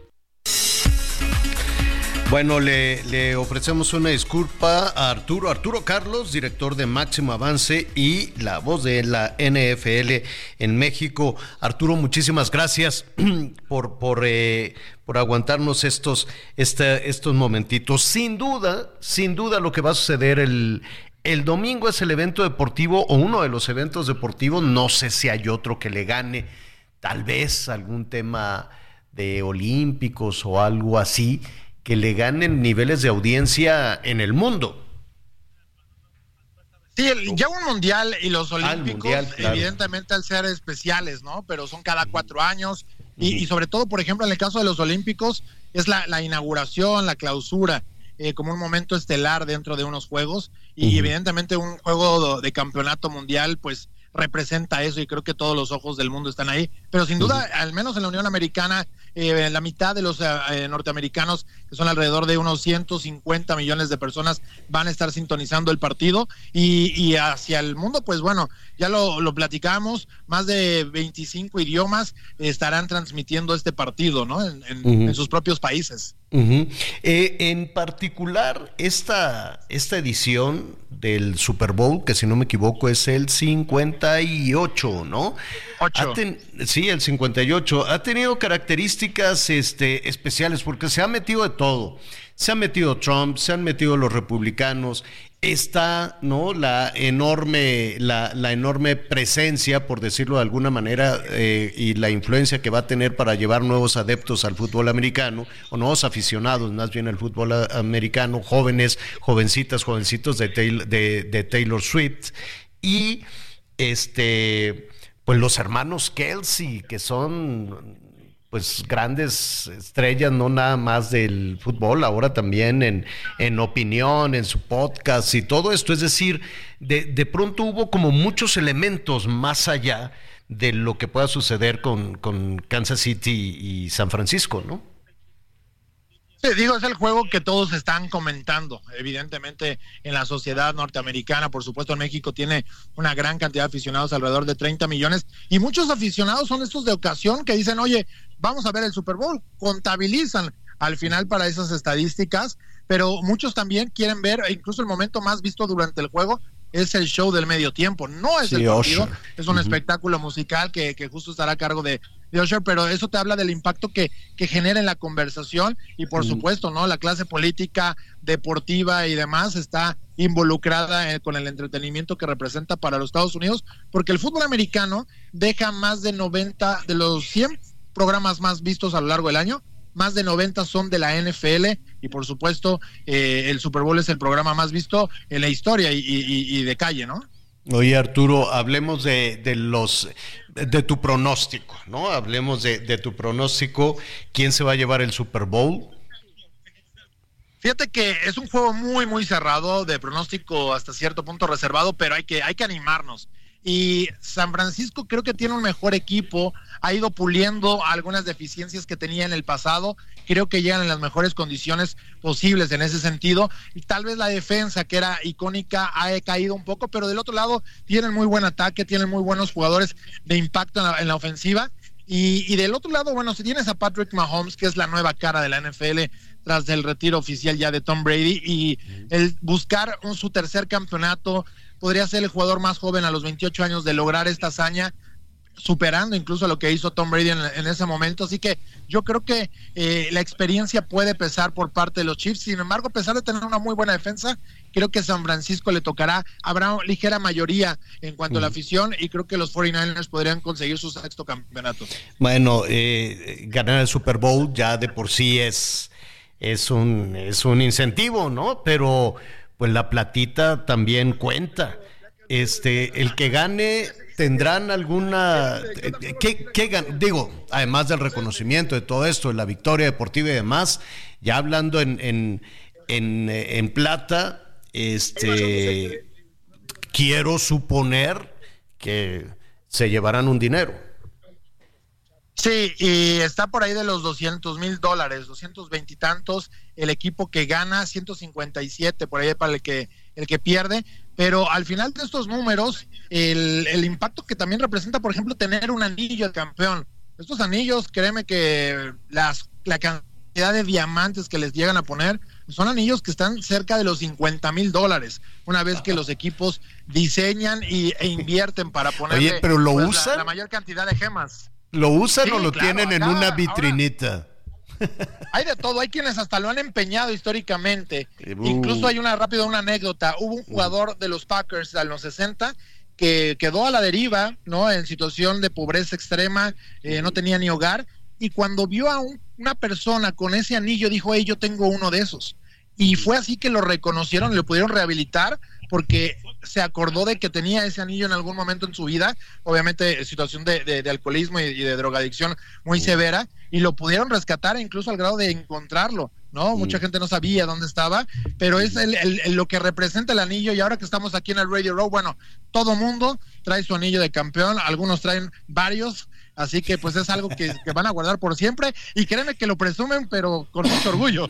No, no, pues en Las Vegas, ya me imagino, en Las Vegas creo que se ponen hasta el molcajete, digo, pues sí, es una ciudad muy peculiar. Te la vas a pasar muy bien, Arturo. Si no tienes inconveniente, te buscamos la próxima semana ya con los resultados en la mano y ya con, con, Claro con- sí. con los comentarios de todo esto. Pues felicidades, Arturo. Este, qué, qué bien, ¿no? Qué oportunidad la de estar ahí en el Super Bowl de Las Vegas. Gracias. Danos tus Sí. redes sociales, por favor, Arturo. Nos pueden encontrar en arroba Arturo Carlos, ahí están mi- mis redes sociales en todas las plataformas. Y, y bueno, pues estaremos llevando al máximo avance la transmisión desde el estadio para toda la gente que quiere escuchar el, el partido que tenemos por radio, pero lo pueden hacer también desde la plataforma digital en YouTube. Y por supuesto, eso abre la oportunidad para que veas el juego en cualquier canal y sintonicen ahí lo que tendremos ocho horas de transmisión. A ver, ¿cómo, cómo le hacemos? ¿Cómo, cómo, cómo entramos a, a tu canal en YouTube? entran a máximo avance ahí en YouTube y ya vamos a estar transmitiendo desde las 2 de la tarde, tres horas de previo, las cuatro horas que dura prácticamente el partido, incluyendo el, el show del medio tiempo y ya para cerrar todavía una hora antes de que nos alcance la hora nacional para poder analizar lo que sucedió en este partido. Bueno, muy bien. Te llevaste tu eh, aguacate, guacamole, ya todo eso, seguro. Toda la botana lista para el palco. Bueno, pues ahí está Arturo Carlos. Muchísimas gracias. Te estaremos viendo y escuchando el próximo domingo. Gracias. Un abrazo. Gracias, un abrazo. No, pues ahí está. Ya todo listo. Tú, Miguelón, ¿quién va a ganar? Este, creo que van a ganar los Chiefs, pero vamos a apoyar a los 49. ¿Sabes qué? Esta historia del coreback de San Francisco es muy, muy buena. Cuando, y sobre todo, no sé, de repente a veces uno tiende a apoyar, no quiero decir al más débil, pero este chavo gana menos de 900 mil dólares al año, Javier Alatorre. Al año. Eh, Patrick Mahomes, el coreback de los Chiefs, de los jefes de Kansas City, gana 50 millones de dólares al año. O sea, gana. Mahomes gana 50 millones de dólares al año. Sí, sí, sí. Pues yo creo que por eso tiene, tiene un papá tan malcriado. Mahomes ¿No? gana, sí, exacto, que hoy el papá, si no me equivoco, sigue detenido por, por- manejar por- borracho. por borrachón 50 cada millones rato. de dólares.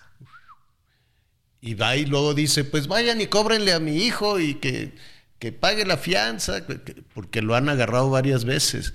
Ah, qué papá tan malcriado. Oye, y el y, eh, Mahomes gana 50 millones. Sí, y el, otro, coreback es de mucha la San. Francisco gana menos de 900 mil dólares al año. Válgame, válgame. O sea, sí es una diferencia abismal. Está muy chavo. Este fue de los últimos seleccionados y literal llegó a la titularidad eh, por la lesión del titular y por la lesión del primer suplente. Y luego el otro titular que precisamente se fue a jugar a, a Las Vegas con el equipo de los, de los Raiders y él queda ahí. Y es un chavo de 24, 25 años que tiene todo un futuro y me parece que es de las nuevas caras de, de, de la NFL. Mahomes también es joven, es muy joven Mahomes pero ya ganó dos Super Bowl, entonces va por su tercer Super Bowl, pero me gustaría que ganara, que ganara el coreback de San Francisco, que ganara San Francisco, como para empezar a tener una nueva figura y no nos pase la época de Tom Brady, que era solo un coreback el que prácticamente dominaba toda la, toda la liga. Entonces, si empezamos a tener este varios, me parece que se hace una liga muy competitiva. Va a Pues estar muy bueno, la verdad es que Sí, sí, dos sí. corebacks muy jóvenes. 5 de la tarde. Además, eh, nuestro Inés Sáenz, Enrique Garay, les enviamos un saludo. A las 5 de la tarde, a través también de Azteca 7. eh, va, a tener muchas, muchas oportunidades a través del Heraldo, el Heraldo Televisión, a través de, de Azteca, Azteca 7. Están echando la casa por la ventana. A ver si este, al ratito le vamos a, marcar también a, a Inés, que me cae muy bien, y a Enrique, y a Enrique Garay, muy buenos en su chamba. Oiga, rápidamente, hoy es 9, así es, ¿no? 9 de febrero. Y, y bueno, yo siempre he pensado que hay que ver este, hacia adelante, pero siempre mantener un hilo que nos permita aprender de errores y aprender de aciertos. Y no nada más me refiero a, a las, eh, a las personas, sino a, lo que, al- a las ciudades, al país completo. Por eso es tan importante el trabajo de los investigadores, de los eh, historiadores como Enrique Ortiz, a quien eh, le, le damos la bienvenida. Enrique, ¿cómo estás? Qué gusto saludarte. Hola Javier, un gusto estar en tu espacio nuevamente. Oye, digo que hoy es 9 de febrero y yo me imagino a la Ciudad de México. Quiero hacer un ejercicio de imaginarme a la Ciudad de México hace 100 años, 111 años. 111. 111 años, un 9 de febrero de 1913, y la ciudad de pronto se convulsionó. Y, y era un golpe de Estado, algo que no nos imaginamos los mexicanos, ¿no? Algo que por generaciones no, no pues, lo suponemos en algunos países sudamericanos, centroamericanos, pero no, no imaginamos esa situación en México, Enrique. Sí, efectivamente Javier, fueron momentos muy duros de nuestra historia, momentos eh, eh, que, eh, que marcan ¿no? Eh, una nueva fase en lo que sería la Revolución Mexicana. Y todo comienza muy temprano, la madrugada del 9 de febrero, cuando eh, miembros de la Escuela de Aspiran- Aspirantes de Tlalpan, pues apoyan a ciertos generales, Manuel Mondragón, Gregorio Ruiz, y se van concentrando en diferentes lugares de la Ciudad de México para eh, marchar en un inicio hacia lo que es Tlatelolco para liberar al exsecretario de guerra Bernardo Reyes, padre de Alfonso, gran escritor de las letras mexicanas, y posteriormente seguir el avance hacia Lecumberri, Palacio Negro, no penitenciaría muy moderna para su época para liberar al sobrino del tío, o sea, Félix Díaz, sobrino de Porfirio. Para ese momento eh, avanzan hacia Palacio Nacional, epicentro del poder de estas tierras, pues por siglos, ¿no? Desde tiempos de Moctezuma Xocoyotzin, y para ese momento entran por la calle de Moneda a lo que es el Zócalo y ahí ya los está recibiendo eh, el general Lauro Villar, ¿no? Y un contingente de militares todavía leales a el presidente legítimo, pues nada más y nada menos que y, eh, Madero, ¿no? Francisco- Ignacio. Madero. Y ahí se da una balacera, pero cabe mencionar que antes Lauro Villar ya había expulsado algunos eh, militares disidentes que ya habían ocupado muy temprano Palacio Nacional, los toma prisioneros, él toma la posición de Palacio Nacional y se da un enfrentamiento con estos golpistas, con estos militares.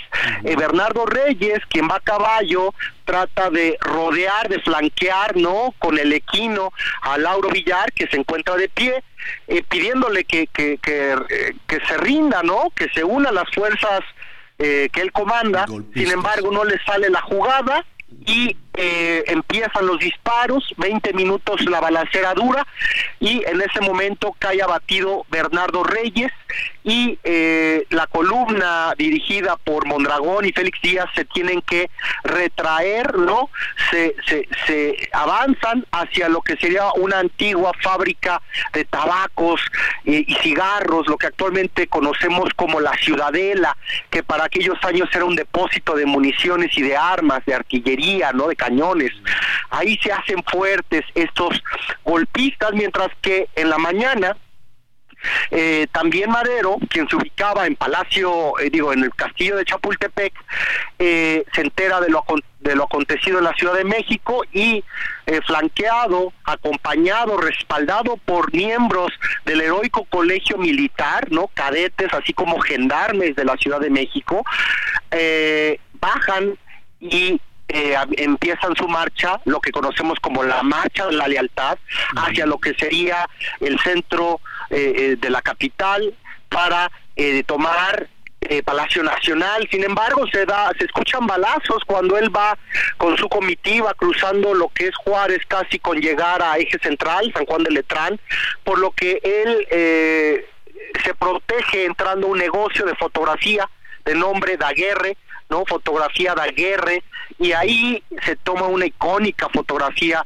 de lo que es la Revolución Mexicana, donde Madero sale al balcón de este establecimiento a saludar a las multitudes y detrás de él no va emergiendo entre las sombras pues el famoso general de división Victoriano Huerta con sus lentes mm. oscuros, con sus lentes ahumados, vestido de civil y dispuesto a poner su espada al servicio de la nación y del gobierno legítimo de Madero, ¿no? Lo que son las, las, contradicciones, las, las traiciones, ¿no? Una de las peores traiciones de nuestra historia, pero como este hombre, este militar, pues va haciendo su juego, no va armando su jugada y él es el que finalmente derroca a, eh, eh, a Madero y no solamente lo remueve del gobierno, sino que lo mata, ¿no? Pero en, esto que nos estás narrando, desde eh, la mañana del 9 de febrero, eh, la ciudad estuvo convulsionada por, por, cuánto tiempo? Es decir, estamos aquí hablando de este pasaje que de alguna u otra manera a través del tiempo se le ha llamado la decena trágica, ¿así es? Efectivamente, Javier, ese es el episodio, el proceso histórico que conocemos como la decena trágica, porque por 10 días la Ciudad de México se transformó en un campo de batalla principalmente eh, pues toda la zona aledaña a lo que fue la ciudadela, ¿no? Ahí los rebeldes eh, dispararon una gran cantidad de, de veces sus obuses, sus piezas de artillería, se dañó el reloj, eh, el reloj chino que se ubica en Bucareli, ¿no? Lo acabaron destrozando, también eh, la cárcel de Belém sufrió daños por lo que los prisioneros, no muchos de ellos de extrema peligrosidad, salieron a las calles a saquear. Precisamente el mismo enfrentamiento del 9 de febrero, ¿no? Por la mañana, domingo, eh, justo coincide el enfrentamiento cuando termina una misa de la Catedral Metropolitana. Por lo tanto, muchos fieles, muchos eh, mexicanos que habían asistido a la misa, pues sufren, sufren de las balas perdidas, ¿no? Eh, se calcula que en menos de 20 minutos, entre heridos y muertos, 300 personas, ¿no? Solamente en 20 minutos en lo que fue el Zócalo y sus inmediaciones. Eh, y, hay que mencionar que aunque el periodo de combate eh, llegó hasta el 19 de febrero y que le titulamos a este proceso, a este acontecimiento, la decena trágica, esto continuó. Esto continuó cuando toman prisionero al hermano del presidente, a Gustavo, a, a quien lo martirizan, a quien lo dejan, a quien le sacan el ojo, ¿no? El único ojo que tenía, con una bayoneta, ahí al pie del monumento a Morelos, en la plaza de la Ciudadela, ¿no? Ahí lo acaba la tropa, ¿no? Eh, burlándose de él, eh, lastimándolo de todas formas. Y bueno, esto continúa hasta el 22 de febrero, cuando es asesinado tanto Madero como su vicepresidente Pino Suárez, eh, a las afueras de Lecumberri, ¿no? De una manera terrible, ¿no? Ellos les, les estaban diciendo que les iban a permitir salir en, el exilio, ¿no? eh, posiblemente a Cuba, y la realidad es otra, una realidad terrible que impacta a la sociedad y que los medios de aquel momento justifican que hubo una balacera porque trató un grupo de maderistas de liberar al presidente, ¿no? De las fuerzas eh, que ahora eh, ya comandaba Victoriano Huerta. Así acabó, ¿no? La vida de Francisco Ignacio Madero, ¿no? Y de Pino Suárez, entre muchos otros. Qué pasaje, qué pasaje tan, tan fuerte, tan dramático, pero insisto, Enrique, hay que constantemente ver hacia, hacia el futuro, pero no perder de vista, ¿no? Por más de tiempo que suceda, 100 años, em, que en la historia, eh, en la historia de un país, pues puede ser poco. La verdad es que es, mm, tenemos un país muy joven, a pesar de, que su crecimiento ha sido tan doloroso, que su historia ha sido tan dramática, tan dolorosa, pero justo por eso tenemos constantemente que seguir aprendiendo, aprendiendo de ella.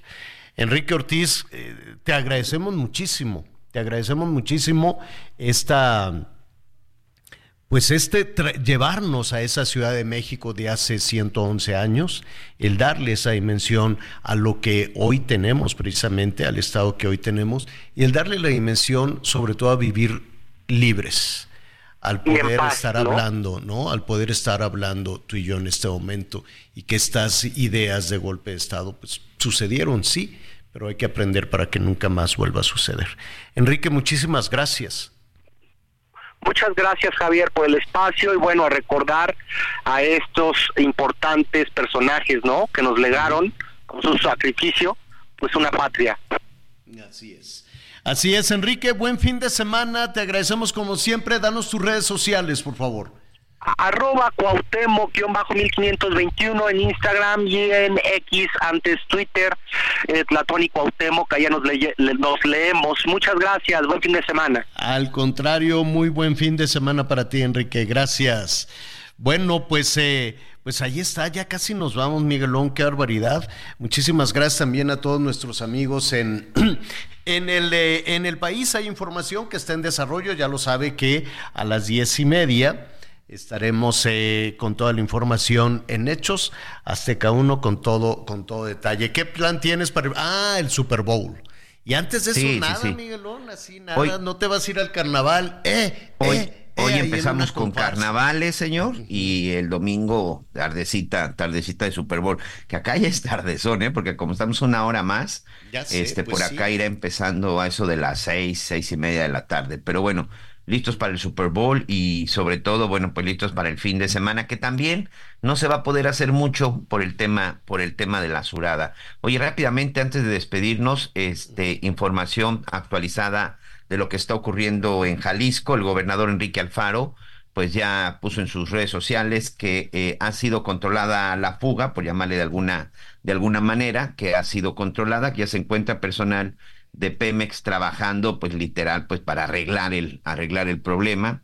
Sigue trabajando en su supresión, pero por lo pronto ya no se están tirando ni cerrando ni, chorros de combustible. Tuvieron que cerrar las compuertas de El Salto para evitar la contaminación del agua. Hay varias colonias que no tienen en este momento energía eléctrica por una cuestión de seguridad y son más de dos mil personas desalojadas de Zapotlanejo, Tonalá, El Salto y Juanacatlán. Más de 100, 100 elementos, 100 servidores públicos están trabajando de los tres niveles de gobierno y el llamado es a seguir indicaciones, mantenerse informado y sobre todo, bueno, pues hay que hacer muy, un caso puntual de todo lo que está pasando, Javier, porque no podemos decir que el peligro haya pasado ya al 100%. No, mucho, mucho cuidado con eso. Bueno, pues ya está aquí el fin de semana, diviértase mucho, ya, hasta ahí, ya, suelte, vámonos. Dele la bienvenida al bien humor, al buen humor, haga carnaval en su casa, lo que quiera, cante, baile, diviértase mucho y ríase un cacho más. Miguel, gracias. Señor, buena tarde, buen fin de semana, saludos a todos, gracias. Yo soy Javier Alatorre, muy buenas tardes, buen provecho, siga con nosotros en el Heraldo Radio. ¿Te crees que no te he visto?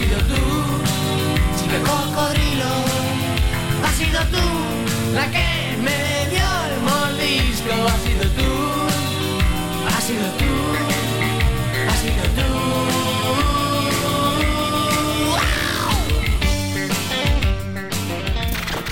Gracias por acompañarnos en Las Noticias con Javier Alatorre. Ahora sí ya estás muy bien informado.